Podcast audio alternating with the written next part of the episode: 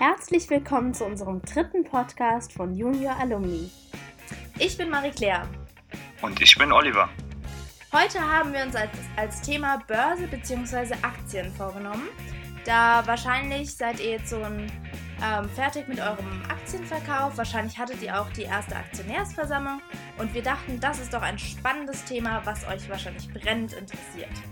Was ich mich ja schon immer gefragt habe, wieso gehen Unternehmen überhaupt an die Börse?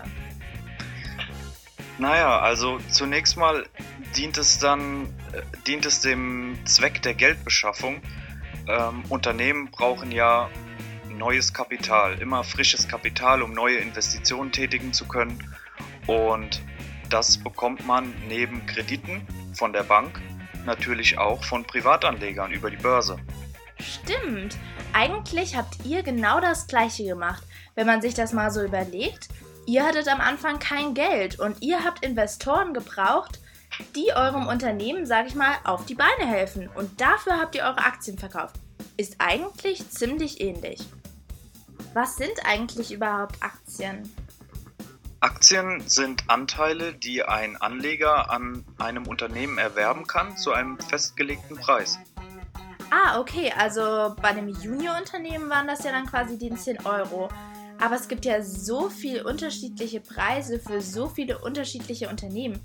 Wie entsteht eigentlich dieser Aktienpreis, beziehungsweise wie entstehen Kursschwankungen? Gute Frage. Der Preis richtet sich vor allem nach der Bereitschaft potenzieller Käufer und Verkäufer, einen gewissen Preis für eine Aktie zu zahlen. Das heißt, ich kann meine Aktie an der Börse, wenn ich sie halte, nur verkaufen, wenn auf der Gegenseite auch ein potenzieller Käufer steht. Ah, okay, also so wie so oft in der Wirtschaft richtet sich quasi so der Preis nach Angebot und Nachfrage. Könnte man das so sagen? Genau so, genau so ist es, ja. Ah, perfekt. Das habe ich nun verstanden. Damit das aber jetzt wirklich jeder verstanden hat, weil das wirklich so essentiell ist, vielleicht könntest du uns einfach noch ein Beispiel geben. Na klar, kann ich gerne machen. Nehmen wir mal an, du würdest gerne eine Daimler-Aktie kaufen mhm. zum Preis von 50 Euro. Okay. Dein Gegenpart auf der anderen Seite möchte eine Daimler-Aktie zum Preis von 50 Euro verkaufen. Das heißt, du kaufst sozusagen von ihm direkt die Aktien ab. Nur, dass du das nicht so mitbekommst, weil du ja zwischen euch steht ja praktisch der Broker bzw. die Handelsplattform, auf die wir später auch noch kommen werden. Ah, okay. Bedeutet, es ist quasi immer, wenn ich eine Aktie kaufe, steht quasi ein Vermittler, die Börse in dem Fall, zwischen mir und jemandem, der seine Aktie loswerden will. Ganz genau, ganz genau. Ah, okay. Ich hoffe, das habt ihr jetzt auch verstanden. Ihr in eurem Junior-Unternehmen habt ja quasi alle Anteile, also alle Aktien, von eurem Unternehmen verkauft. Aber ich frage mich gerade so, ist das eigentlich immer so? Gibt ein Unternehmen immer alle Anteile des Unternehmens als Aktien raus? Nein, das ist nicht immer der Fall. Also ein Unternehmen kann, bevor es an die Börse geht, selbst bestimmen, wie viel Prozent der Anteile an der Börse für die Anleger zur Verfügung stehen sollen. Diesen Prozentsatz, nehmen wir mal an, es wären 40 Prozent von 100 Prozent des Unternehmens, mhm. nennt man Free Float. Ah, okay. Wenn ich jetzt eine Aktie erwerben wollen würde, wie würde das funktionieren und wo kann man eigentlich mit Aktien handeln? Gute Frage. Du brauchst als allererstes ein Depot. Da kannst du dir bei deiner örtlichen Hausbank ein Depot einrichten. Es gibt aber auch viele und sehr gute Online-Broker mittlerweile. Da kannst du einfach mal Google Depotvergleich eingeben. Da mhm. findest du ganz, ganz viele Anbieter und kannst die, kannst die dann vergleichen. Wenn du dann ein Depot hast, kannst du dir bei deinem ersten Börse, bei deinem ersten Aktienkauf kannst du dir den Handelsplatz aussuchen. Es gibt hier zum Beispiel die Xetra, das ist das elektronische Handelssystem der Börse Frankfurt. Mhm. Dann gibt es aber auch Handelsplätze wie Frankfurt, das ist der Parketthandel. Und wenn du diesen Handelsplatz ausgewählt hast, brauchst du einfach gesprochen nur noch auf Kaufen zu drücken.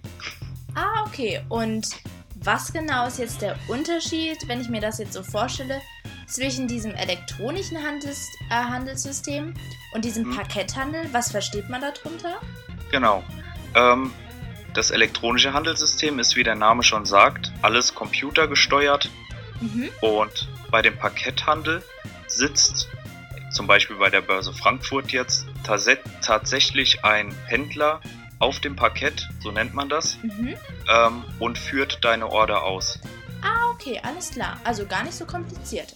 So, und wie ist das jetzt eigentlich, wenn ich weiß, welche Aktien ich haben will? Beziehungsweise welches Budget ich habe, um Aktien zu kaufen? Wie funktioniert das dann genau? Also welche Orderarten gibt es eigentlich? Genau, also da gibt es zunächst die Market Order. Das ist wohl die einfachste Orderart, die es gibt. Ähm, ob es dann auch die beste ist, sei mal dahingestellt. Ähm, das bedeutet einfach, dass man die Aktie billigst oder bestens kauft bzw. verkauft. Damit ist gemeint, dass die Aktie zum aktuellen Kurs, zu dem sie ausgeführt wird, verkauft oder gekauft wird. Ah, okay. Und gibt es noch andere Orderarten? Ja, auf jeden Fall. Da gibt es zum Beispiel die Limit Order.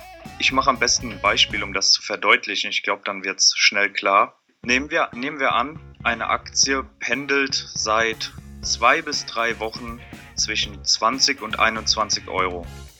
Dann kannst du dir ja eigentlich nicht sicher sein, ob die jetzt nach oben oder nach unten ausbricht, beziehungsweise nach unten durchbricht.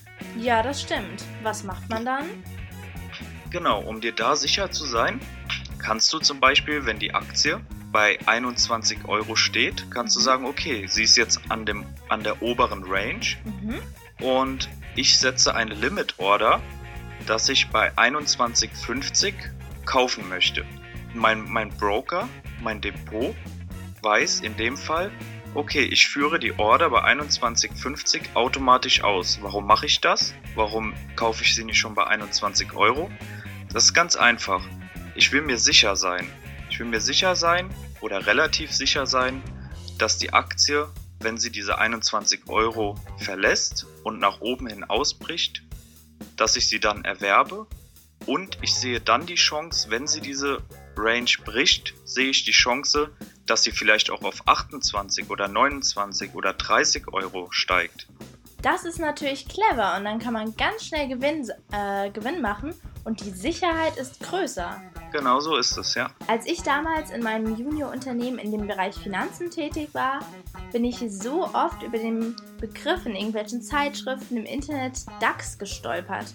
Und ich habe mich immer gefragt, was ist das eigentlich? Kannst du mir das näher erklären? Ja, gerne. Der DAX ist der deutsche Aktienindex. Dort sind die 30 größten Unternehmen Deutschlands gelistet. Jetzt fragt man sich bestimmt, okay, nach welchen Kriterien werden denn die 30 größten Unternehmen Deutschlands ausgewählt? Mhm. Es könnte ja eigentlich generell könnte man denken, dass es nach Umsatz geht, nach Gewinn. In dem Fall geht es aber tatsächlich nur nach der reinen Größe, also der Marktkapitalisierung. Die Marktkapitalisierung setzt sich aus zwei Kennzahlen zusammen. Erstmal der Anzahl der Aktien, die Börsianer erwerben könnten und dem aktuellen Preis der Aktie. Diese ergeben die Marktkapitalisierung. Es gibt auch noch weitere Indizes wie den MDAX oder den SDAX. MDAX steht für Mid Cap und SDAX für Small Cap. Das bedeutet einfach, dass im MDAX die Unternehmen mittlerer Größe aufgelistet sind und im Small Cap die kleineren Unternehmen. Zudem gibt es aber auch noch den TechDAX. Im TechDAX sind die größten Technologiewerte Deutschlands gelistet. Okay, wenn ich mir jetzt vorstelle, ich habe total viel Geld gespart, weil ich unbedingt etwas investieren will, in Aktien. Aber ich möchte mir jetzt ja auch irgendwie sicher sein, dass ich nicht gleich alles verliere, sondern dass ich Gewinn mache.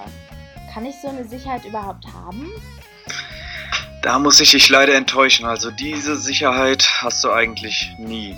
Oh. Ähm, es gibt aber dennoch Möglichkeiten, sich in gewisser Weise abzusichern. Da gibt es beispielsweise die Stop-Loss-Order. Mhm. Machen wir einfach ein Beispiel. Du möchtest eine Daimler-Aktie kaufen oder sagen wir 10 Daimler-Aktien, weil du gut gespart hast. Okay.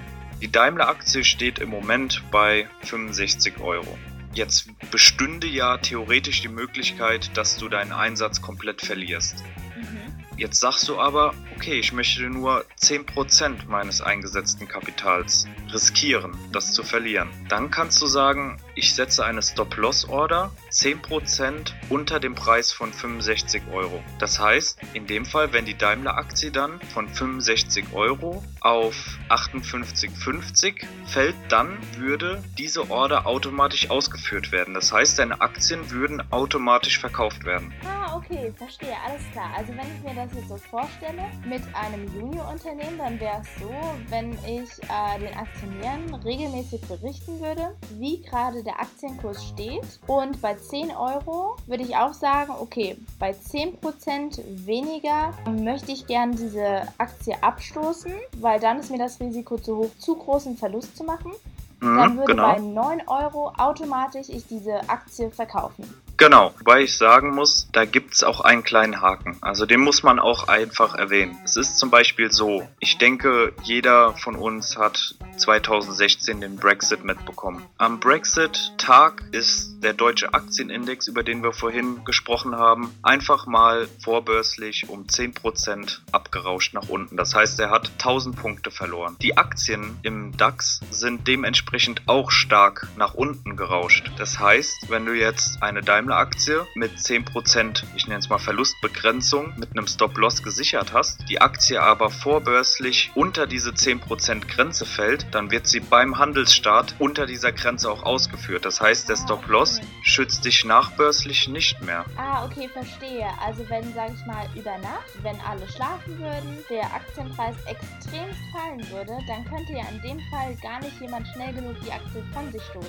Und in dem Fall Genau. es dann so, da hätte ich einfach Pech gehabt. Genau. Okay, aber gibt es eigentlich Handelsstrategien, die wirklich sicher sind, also die einfach immer funktionieren? Weil ich möchte ja auch nicht da sitzen und Angst haben um mein Geld. Du brauchst nicht unbedingt Angst zu haben um dein Geld. Es gibt zwar keine, da muss ich dich enttäuschen, es gibt zwar keine Handelsstrategie, die in jeder Marktphase zu 100% funktioniert, Okay. aber du kannst gewisse Vorkehrungen treffen. Ähm, wie zum Beispiel das Money Management. Nehmen wir mal an, du hast wirklich wirklich gut gespart und hast 3000 Euro. Und jetzt könntest du ja sagen, diese 3000 Euro, bleiben wir bei Daimler, Mhm. investiere ich komplett in Daimler-Aktien. Wenn jetzt diese Position gegen dich läuft und in die Verlustzone gerät, dann verlierst du mit dieser Position Geld. Im Money Management geht es darum, wie viel Prozent meines Gesamtdepotwertes bin ich pro Kauf einer Aktie bereit zu investieren. Das heißt, ich könnte ja auch sagen, ich kaufe zwei Aktien zu jeweils 1500 Euro und habe somit, ich nenne es mal die doppelte Chance, dass ich mit einer Aktie zumindest richtig liege und dass mir eine Aktie Geld bringt. Also ich diversifiziere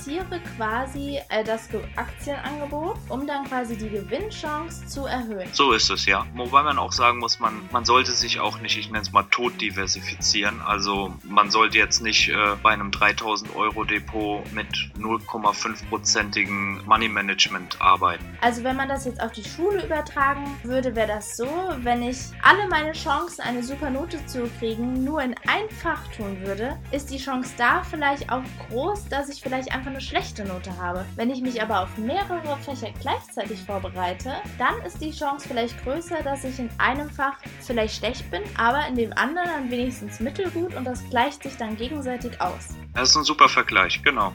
Des Weiteren würde ich gerne noch eine Sache ansprechen, das Risikomanagement. Wir hatten das kurz schon angesprochen in Form von einem Stop-Loss. Aber bevor ich ein Aktieninvestment eingehe, würde ich mir doch vorher gerne im Klaren sein, wie viel Prozent bin ich eigentlich bereit zu verlieren, nachdem ich gekauft habe. Ich finde, das ist ganz wichtig, dass man sich darüber im Klaren ist, bevor man kauft. Da gibt es zum Beispiel äh, den William O'Neill. Der hat es so gemacht, dass er sein Risiko im Verhältnis von 3 zu 1 eingesetzt hat. Das heißt, wenn er ein Aktieninvestment einging und einen 25-prozentigen Gewinn erwartet hat von diesem Investment, dann hat er sich für sich die Grenze gesetzt, wenn meine Aktie allerdings, wenn mein Szenario nicht aufgeht und meine Aktie in, den, in die Verlustzone läuft, dann grenze ich diesen Verlust bei 7 bis 8 Prozent. Und an dieses System sollte man sich wirklich dann rigoros halten. Das ist ein guter Plan, weil ich denke, viele Leute können auch einfach in Versuchung kommen und sich denken, ach nee, die Aktie könnte nochmal hochschnellen. Das ist die Hoffnung, ja. Das ist, da steckst du Emotionen rein und das bringt oftmals keine guten Ergebnisse. Falls ihr jetzt das Thema genauso spannend fandet wie ich, dann haben wir hier noch ein paar Buchempfehlungen für euch. Da kann ich dir gerne mal fünf meiner Favoriten nennen. Das ist einmal Wie man mit Aktien Geld verdient von William O'Neill, dann das Wall Street Casino von Nicholas Davas, die Börsenzauberformel von Joel Greenblatt, How to Trade in Stocks von Jesse Livermore, Hit and Run Strategien von Jeff Cooper. Und ich finde, diese fünf Bücher, die decken relativ gut die Grundlagen ab. Das heißt, in welchen Bereichen bewege ich mich? Im Investmentbereich, im Trading-Bereich. Und ich finde, diese, wenn du diese Bücher gelesen hast, dann hast du eine richtig gute, solide Grundlage, weiteres Wissen darauf aufzubauen. Okay, super. Also, falls ihr jetzt total euch brennend interessiert für die Börse und Aktienhandel und wie das alles ganz genau funktioniert, dann könnt ihr gerne in diese Bücher nochmal reinschauen. Und ich hoffe, ihr hattet Spaß. Ich hoffe, ihr habt was mitgenommen und wir sehen uns beim nächsten Podcast. Macht's gut. Ciao.